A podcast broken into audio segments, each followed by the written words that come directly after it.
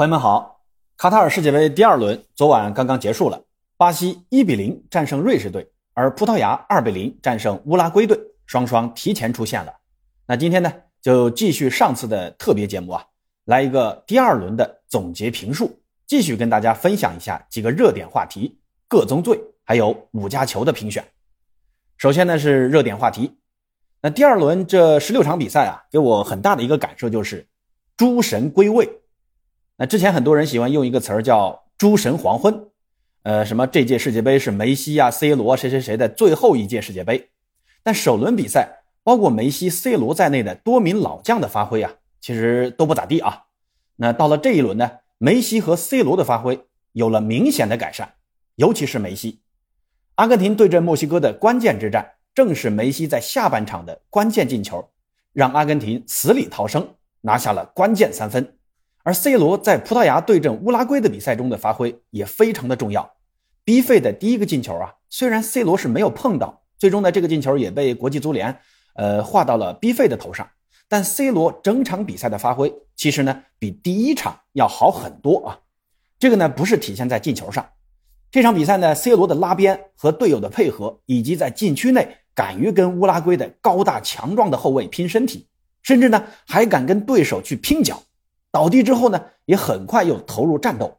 那这种老将该有的精神，在这一场啊，C 罗是展现的淋漓尽致。而克罗地亚对阵加拿大的比赛，巴哥当时觉得，呃，加拿大的年轻朝气的踢法会让老迈的克罗地亚很不适应。但摩迪的存在让克罗地亚保证了下限。同样，波兰的胜利也是来自老将莱万的出色发挥。莱万的一球一助让波兰也收获了三分。那这些老将的神级发挥，让各自的球队都有着亮眼的成绩。即便处于黄昏啊，但还能发挥出朝阳般的光芒。诸神总要归位的。那第二个话题呢，就是冷门不在。你以为沙特打个波兰还能爆冷吗？莱万告诉你没门。你以为卡塔尔作为东道主可以发挥超能力就能随便干翻非洲雄狮塞内加尔吗？没门儿。你以为加拿大仗着年轻气壮，可以随便撞翻老迈的格子军团吗？没门儿！你以为瑞士还能像去年跑死法国那样跑死巴西吗？没门儿！当然了，也有冷门啊，那就是首轮爆冷战胜德国的亚洲之光日本队。这一轮呢，面对实力相对较低的哥斯达黎加，托大的日本主帅森保一让哥斯达黎加给偷了家，算是爆了个小冷门。而所谓的最大黑马塞尔维亚，在三比一的大好局面下，被喀麦隆队三分钟内连追两球，最后扳平了。那为什么第二轮的冷门变少了呢？我觉得啊，这跟各大强队的思想认识有了很大改变有关。能进世界杯的球队就没有真正的弱队。现在世界足球是个大熔炉啊，你以为的足球落后地区，其实呢，已经慢慢紧跟了世界潮流。当然呢。这里除了咱们国足啊，这是个例外。那第三个话题就是希望犹在，梅西的贴地斩让阿根廷的希望仍在，日本的输球和德国的顽强让德意志战车的出现希望仍在。传统强队在本届杯赛的整体发挥其实呢都算正常，巴西、葡萄牙、法国这些志在争冠的强队都已经提前出现了。阿根廷的下一场如果发挥正常，也是可以拿下三分的。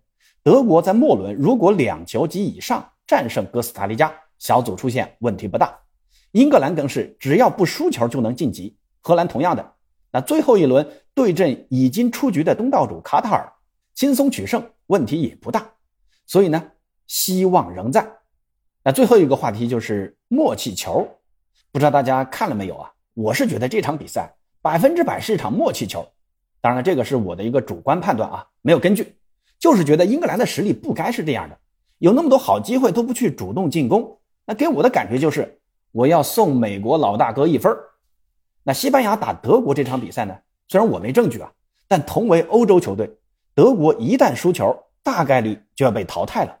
你看西班牙在下半场后半段的踢法就太养生了，似乎就没有什么进取心，上了一大堆的年轻球员，什么十八岁的巴尔德啊，什么威廉斯啊。我不知道恩里克是觉得德国很好对付呢，呃，还是说要给本方年轻球员找找比赛经验呢？你就这么轻视德国吗？还是说恩里克要给德国老铁留一点希望呢？日后好相见嘛？那你要说这场不是默契球啊，我是不信的。那说完热点话题，咱们进入第二趴各宗罪。那最让我印象改观的球员，C 罗。C 罗在首轮的发挥其实跟在曼联时是一模一样的，占据着球队最大的进攻资源，但自己呢又无法转化为真正的结果。虽然进了个点球啊，但其他时候是无法为球队带来更多的帮助的，只能消耗队友给他的支持。但这一轮明显 C 罗有了很大的改变，频繁拉边。同时呢，也知道传球，在防守时也愿意投入精力参与，争抢头球仍是一如既往的努力。虽然有些机会啊，他的位置可能更好，队友呢也没传给他，但他呢也没再像以前那样摊手表示抗议，而是努力的跑位。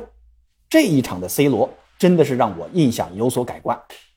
那这里再回应一下，呃，之前有一期葡萄牙的那期节目啊，呃，因为我说 C 罗发挥不好，结果呢被某位听众。给骂了，咱就实事求是的说了一句：“C 罗发挥不好，这都不能说吗？”然后就被人骂是梅西的乳粉。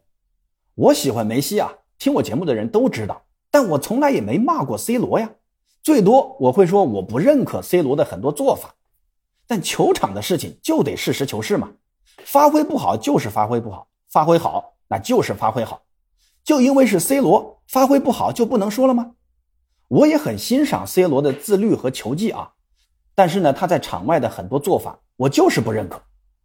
好，那废话扯远了啊。那最让我感动的球队是阿根廷。那这支阿根廷真的是太难了。洛塞尔索的临阵受伤，让本就不富裕的阿根廷的前场雪上加霜啊。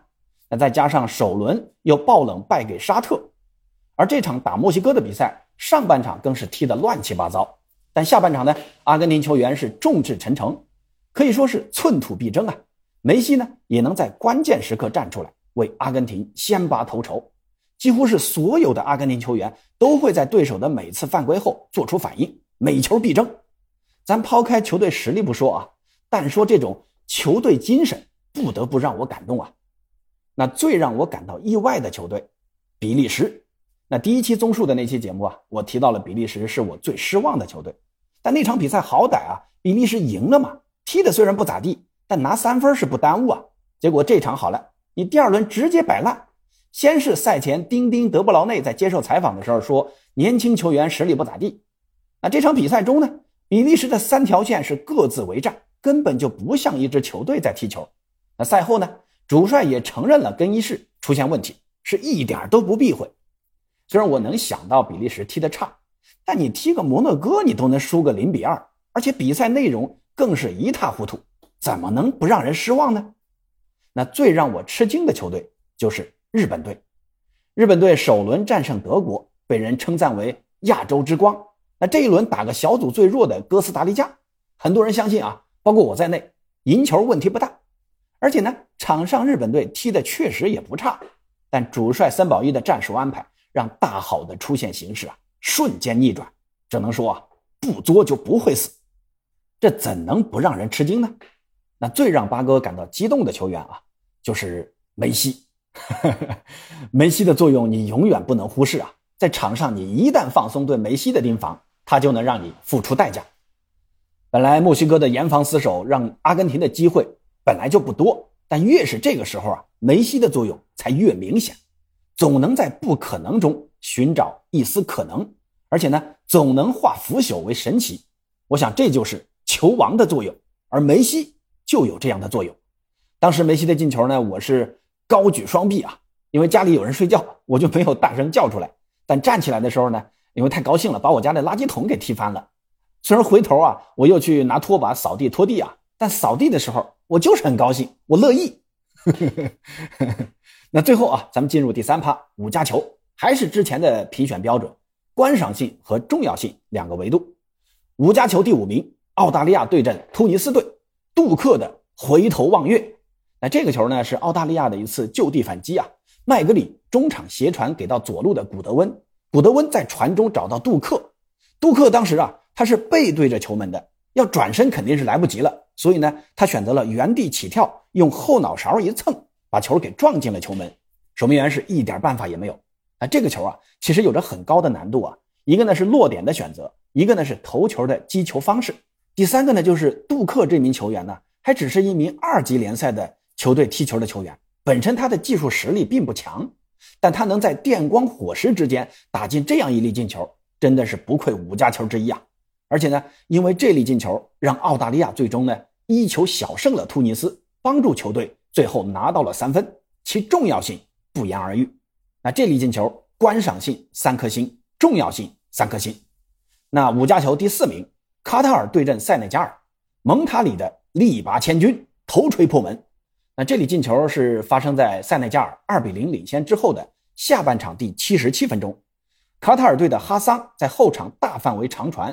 给到伊斯梅尔，后者呢再送出高质量传中，刚刚替补登场的蒙塔里在禁区高高跃起，把球砸进了球门。那这个球的打进啊，也是卡塔尔世界杯历史上的首粒进球，其重要性不言而喻。那进球之后的卡塔尔球迷也是欢呼雀跃啊，跟自己球队已经获胜了一样。我想，这就是足球的魅力，一粒进球足矣，出不了线又能咋的？那这粒进球观赏性三颗星。重要性四颗星。那五家球第三名，波兰对阵沙特的比赛，莱万在第八十二分钟打进的绝杀球。那这个球虽然难度不大啊，因为是沙特的后防玩火，但全场比赛莱万是不惜体力的奔跑，而且呢他还击中过一次门柱，还送出一次助攻，最后时刻抓住对手的失误，并抓住了这次机会，一个单刀推射破门，最终帮助波兰收获了三分，在末轮的关键战之前占据了有利位置。那这粒进球观赏性四颗星，重要性四颗星。那五家球第二名，西班牙对阵德国队。第八十二分钟，西班牙中卫拉波尔特和佩德里出现了传球配合失误，被德国球员断球，随后给到萨内，萨内内切送出直塞。本来呢是穆夏拉接球的，但身旁的替补登场没多久的高中锋费尔克鲁格原地得球，小角度爆射破门，为德国队保留住了。晋级的一线希望，那这粒进球打的是非常的漂亮，而且呢也非常关键，因为一旦德国输球啊，那出线就几乎成了奢望。这粒进球观赏性四颗星，重要性五颗星。那五家球第一名，阿根廷对阵墨西哥，梅西的贴地斩，这粒进球有力量、有角度，而且重要性不言而喻。更关键的是，当时阿根廷所面临的巨大压力。能在当时的情况下扛住压力、释放压力，梅西的这粒进球承载了太多太多啊！这粒进球观赏性五颗星，重要性五颗星，五家球之首，实至名归。好，第二轮的总结就到这儿，有什么想说的，欢迎在评论区告诉八哥，咱们下期再见。